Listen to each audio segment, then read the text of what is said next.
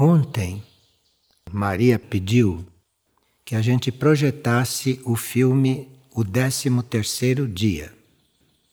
Nesse filme há um fenômeno no fim. As aparições de Fátima foram acompanhadas de um fenômeno que as deixaram famosas no mundo inteiro. Foi um fenômeno que aparentemente tinha a ver com o Sol aparentemente. Nós não sabemos se realmente tinha a ver com o Sol ou se foi um fenômeno organizado com as naves que estavam disponíveis para isso. Então, Maria, que não tem usado fenômenos entre nós, todas as aparições de Maria são visíveis aos clarividentes apenas, e ela tem falado através de duas pessoas. E não há fenômeno algum além desse tipo de comunicação. Mas ela pediu que a gente visse este filme porque às vezes é preciso um fenômeno para as pessoas se darem conta do que está se passando. Sem fenômeno, muitas pessoas ou não acreditam, ou não percebem, ou ficam em dúvidas, ou acham que pode ser e pode não ser, mas o fenômeno todo mundo respeita e todo mundo entende e compreende. Como ela não tem usado isto entre nós e ela pediu que a gente visse este filme, nós supomos que seja importante a gente ver por que, que se deve fazer um fenômeno. Se se produz um fenômeno, é porque nós precisamos. Nós precisamos daquilo para podermos acreditar, ou para podermos não duvidar, pelo menos. E vocês vão ver que entre as pessoas chamadas, entre as pessoas atraídas para estarem diante daquela oportunidade em Fátima, havia muitos entre eles que não só não estavam sintonizados com as coisas, e que diante do fenômeno que lhes deu a entender que aquilo tudo era sobrenatural, tudo aquilo que acontecia em Fátima não era natural. Então todo mundo viu que estava num ambiente e numa situação e num esquema não natural. Mesmo assim, se irritaram, não compreenderam. E vocês vão ver no filme então tudo isso. Mas para eles foi muito importante verem o fenômeno porque aí viram que não era uma ilusão das crianças que viam, porque lá eram crianças que viam. Então eles constataram que não era ilusão das crianças, que ali havia realmente algo fora do natural, que não era natural. Então, o fenômeno é um acontecimento não usual. Aqui, por exemplo, se nós estamos fazendo esta reunião e se uma parte das pessoas está necessitando de uma confirmação, aqui pode haver um fenômeno para que essas pessoas tenham uma confirmação. E pode não haver o fenômeno, como Maria escolheu até agora não produzir fenômenos, porque evidentemente nós não necessitávamos de fenômenos, né? E não precisávamos de nenhuma comprovação para saber que ela estava ali e que estava se comunicando conosco realmente. Mas, quando a necessidade, então, um fato ou um acontecimento não usual pode nos surpreender, e isto quer dizer que estava sendo necessário. Agora, nós temos um fenômeno na conta de algo ilusório nós temos um fenômeno na conta de algo que é aparente. Porque o fenômeno em si, ele é nada. O fenômeno está sendo a aparência daquilo que está acontecendo ocultamente. Então, nós sabemos que nenhum fenômeno é suficiente, tanto quanto a realidade que está acontecendo ali e que possa ser invisível, possa ser imperceptível. Então, nós podemos ter os sentidos físicos frustrados, porque se diz, bom, ali é uma aparição. Aquele ser está canalizando o que a aparição está lhe transmitindo. Mas os nossos sentidos físicos não tem como participar daquilo. Os nossos sentidos internos também não estão podendo participar daquilo. Então pode haver um fenômeno para dizer: não, isto é isto. Mas o fenômeno não é como a coisa. O fenômeno não tem o valor da coisa. E por isso a gente diz que, em geral, os fenômenos são ilusórios. Porque eles não são a coisa. O fenômeno está representando o que está oculto. O fenômeno está representando aquilo que os nossos sentidos não podem captar. Está claro isto? Então, até hoje, até agora, com Maria, não houve necessidade disso. Mas ela pediu que a gente assistisse o filme, porque neste filme nós podemos ver o quanto as pessoas, em geral, podem precisar de comprovação de uma coisa que na realidade não tem explicação no nosso sistema de explicar as coisas. E por mais que se explique certas coisas, não é real aquilo. Porque há certas coisas muito internas há certos tipos de coisas invisíveis que ou você está diante daquilo ou você está diante de um fenômeno, ou você está diante de algo que represente aquilo, mas que não é como a coisa. Então, o fenômeno, quando acontece, ele está buscando ressaltar algo que sem ele você não teria como perceber com seus sentidos materialmente. E ele veio para confirmar uma coisa, mas ele não é a coisa. Por mais importante que seja o fenômeno, como aquele que aconteceu em Fátima, porque ali o fenômeno foi tão perfeito que todo mundo pensou que o sol estivesse ali presente. Então veja como pode ser perfeito, mas não é a coisa. Ela está representando a coisa para que a gente possa aceitar ou compreender alguma coisa. E depois vocês poderão também tirar outras conclusões, não é? Com esse filme. Agora, mesmo que se produza um fenômeno para explicar ou para confirmar, nunca se vai satisfazer a todos. E vocês vão ver aqui que as reações foram muito diversas, mas pelo menos o fenômeno pôde acalmar as pessoas, não é? Que não estavam compreendendo do que se tratava e não tinham como confiar nas crianças ou nos seres que estavam ali participando como intermediários. Foi uma lição para todo mundo. Agora, o fenômeno é muito valorizado porque ele representa algo extraordinário. Ele representa algo que não é comum. Mas por mais que a gente o valorize, ele não é como a coisa que está invisível. Ele não é como a presença que está ali e que nós não podemos ver. Nós não podemos perder essa coisa espiritual. Mesmo que acontecesse um fenômeno aqui, nós não podemos dar mais valor àquele fenômeno. Nós vamos dizer, bom, se isto aqui aconteceu é porque em alguma coisa eu estou precisando disto. Eu estou precisando desta ilusão.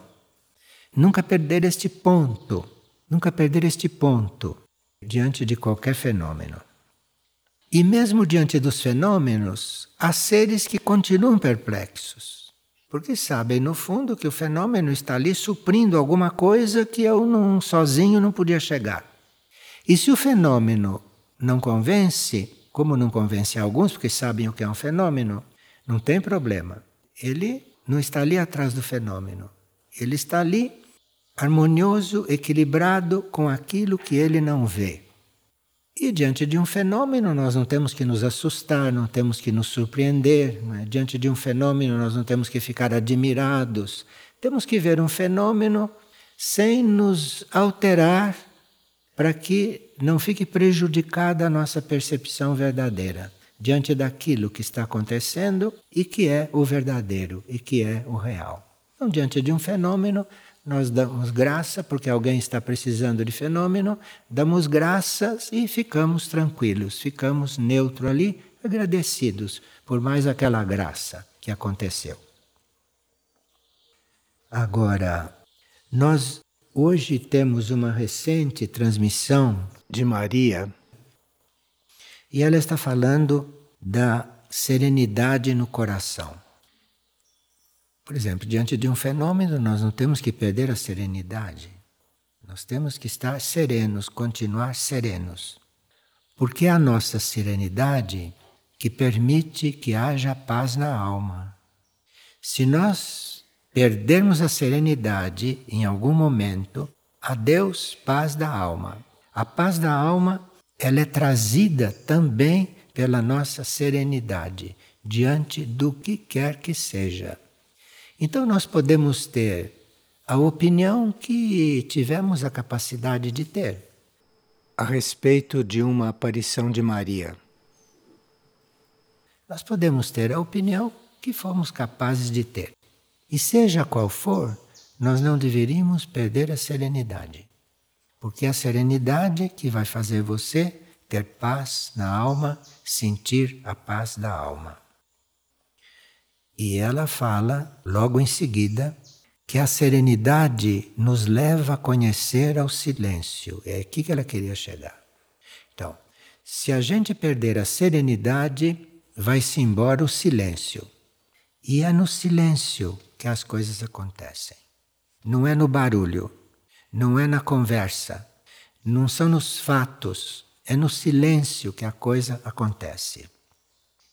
E ela diz que mantenhamos-nos serenos diante do que quer que aconteça, mantenhamos-nos em silêncio, porque isto nos leva a conhecer muitas coisas.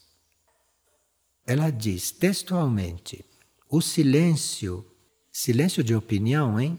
Então, se acontece um fenômeno aqui, você fica em silêncio. Não se envolva, porque vai-se embora a serenidade e você precisa do silêncio para estar preservado do desequilíbrio geral. Então existe um desequilíbrio, existe um, uma falta de serenidade, existe um barulho constante na humanidade. E você precisa de estar em silêncio, você, não a humanidade que nunca vai estar. Você precisa aprender a estar em silêncio dentro da humanidade, que é tão ruidosa. Você vê que fazem ruído com tudo. Encontram, tem necessidade de abraçar, de beijar, de apertar a mão, de falar. Olha, é uma falta de silêncio. Então, você precisa ter esse silêncio em você, já que fora não é possível. Em você você tem que ter isto, porque isto é o que vai te defender do desequilíbrio geral. Então, veja, as pessoas, quando perguntam, mas o que de prático não Maria está nos dizendo? Que de prático ela está nos dizendo? Nesta mensagem, ela está nos dizendo: fiquem serenos, fiquem serenos. Aconteça o que acontecer, fiquem serenos. Porque aí vocês vão chegar no silêncio. E é no silêncio que as coisas vão chegar. É no silêncio que as coisas vão acontecer e que você vai percebê-las. Agora, ela diz que esse silêncio existe dentro do coração de todos.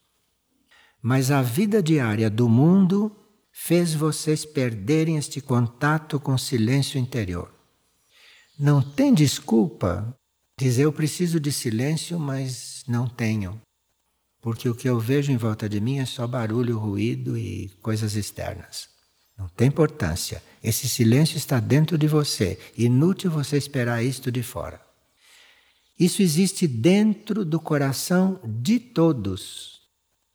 Faz vocês perderem esse contato com o silêncio interior. E se ela está dizendo isto, qual é a solução? Ela diz em seguida: a oração nos leva a esse estado. Então, existe esse aspecto da oração que é nos colocar em contato com o nosso silêncio interior. Veja como precisamos aprender a orar, hein? Ela apresenta a oração como a chave para você chegar nesse silêncio interior. Então, a oração nos leva a esse estado. Você não chega a esse estado fechando janelas, fechando cortinas, se abafando pedindo para os outros ficarem quietos, pedindo para os outros terem equilíbrio nos seus gestos. Não, não. Você tem que ir para dentro, que isso está lá dentro. E você não depende de nada aqui fora para estar nesse silêncio. E a oração te leva a isto. Então nós começamos a orar, começamos a usar a oração como meio para tantas coisas, mas ela nessa transmissão está nos lembrando a oração é uma chave para você entrar em silêncio. Então, quem acha que não pode ficar em silêncio, comece a orar. Comece a orar à sua maneira, do jeito que souber orar, porque ela está no caminho de encontrar esse silêncio através da oração. E ela diz: se a maioria dos corações viverem essa serenidade na oração, o silêncio irá penetrando todo o planeta. Vou repetir. Se a maioria dos corações viverem essa serenidade na oração, o silêncio irá penetrando todo o mundo. Enfim, nós estamos colocados numa tarefa de fazer silêncio. E como? Comece a orar. Comece a orar. Você vai ficar sereno, você vai conseguindo silêncio. E esse silêncio, na oração, irá penetrando o mundo. E nós temos sempre visto, não nos nossos estudos, que a oração, a uma certa altura, tem uma ação que não depende de nós. Se você está realmente orando, a oração começa realmente a acontecer, ela toma uma forma, ela vai agir. E você, se continua orando, se você a mantém, você não tem a menor ideia do que ela está fazendo. Mas ela está fazendo. Ela está fazendo, e aqui diz que se ela está conseguindo este silêncio, ela está com isso penetrando o mundo. E nós não sabemos nos planos sutis, nos planos internos, nos planos invisíveis, o que isto quer dizer. O que está claro para nós é que devemos orar. O que acontece em seguida é mistério para nós. Mistério. A menos que aconteça um fenômeno que nos mostre. Você pode estar orando, não sabe o que está acontecendo, e de repente acontece um fenômeno ali que você vê algo que é produto daquilo, é fruto daquilo. Mas isto não precisa acontecer para você ter fé na sua oração. Agora ela vai entrando numa instrução, porque ela faz sempre assim. Ela começa a falar de uma coisa assim, não é que você acha que não tem importância. Aí ela começa a pôr uma pedrinha ali, depois ela põe outra. E aqui ela põe a segunda. Para orar verdadeiramente, e a oração surtir efeito, é necessário silenciar-se para orar. Então, isto vai acontecendo de qualquer jeito. Você se põe ou não em condições, porque se a oração toma corpo, ela vai agir e vai ser usada por forças inteligentes. Agora, a oração surte mais efeito, aqui ela já está falando num segundo grau. Ela já está falando com aquele que leu a coisa até aqui e não pôs de lado, continuou lendo. Então ela põe mais uma continha ali. Para orar verdadeiramente, a oração surtir efeito, é necessário silenciar-se para orar. E aquilo que você entendeu como silenciar-se, aplique ali, antes de começar a orar. Não fique orando assim como uma torneira aberta. Você procure um silêncio dentro de você. Esse silêncio vem em um átimo, sabe? Veja, isto não são coisas difíceis para nós. Isto não são coisas impossíveis de nós compreendermos. Ela não estaria escrevendo isto e passando para a gente se isto não fosse possível fazer. Então precisa realmente um mínimo de esforço. Para orar verdadeiramente e a oração surtir efeito, é necessário silenciar-se para orar. E nós que estamos orando todos os dias, não vamos nos esquecer de entrarmos em silêncio antes de começar. Pelo menos em um segundo, em um segundo se pode fazer isto. É necessário silenciar-se para orar. Então procurem silenciar-se em poucos segundos. Ou já vão para a oração em silêncio. Vão para a oração em silêncio, o que nem sempre acontece. A gente vai para a oração conversando, enfim, vocês têm visto. Então, é preciso que a gente dê valor a essas coisas que não estão sendo passadas e que são tão simples, mas que dentro daquela simplicidade, se você prossegue, você vai recolhendo outras coisas. Pois ela diz: para que o mundo seja aliviado de sofrimento, é preciso que muitos corações doem o seu tempo dedicando-se à oração. Vê que a oração é a chave disto tudo. Ninguém pode perguntar como vou fazer, como vai. Você comece a orar, porque é na prática da oração, é no desenvolvimento da oração que vão surgindo todas as coisas que pareciam impossíveis de acontecerem conosco. Vou repetir. Para que o mundo seja aliviado de sofrimentos, é preciso que muitos corações doem seu tempo dedicando à oração. Orar com coração, não? Está falando que os corações, não a mente só. É preciso que muitos corações doem seu tempo dedicando à oração, porque a oração coliga com os níveis superiores ou com os céus como diz Maindra. Maindra diz os céus, ela quer dizer os mundos superiores, os planos superiores. E tudo começa com a união de cada alma com a oração. E a oração tem que persistir, a oração tem que ser constante, a oração tem que ser sempre presente, porque isto é que vai unindo cada alma em si mesma e unindo depois cada alma com a própria oração. E aí nós estamos realmente a serviço. Quer dizer, estamos a serviço mesmo sem conscientizar estas coisas. Mas já que ela colocou isto numa comunicação, eu acho que já temos uma idade suficiente para saber disto e temos uma compreensão suficiente para não esquecermos de fazer silêncio antes de começarmos a orar. Porque aqui tem uma questão científica de efeito daquela oração.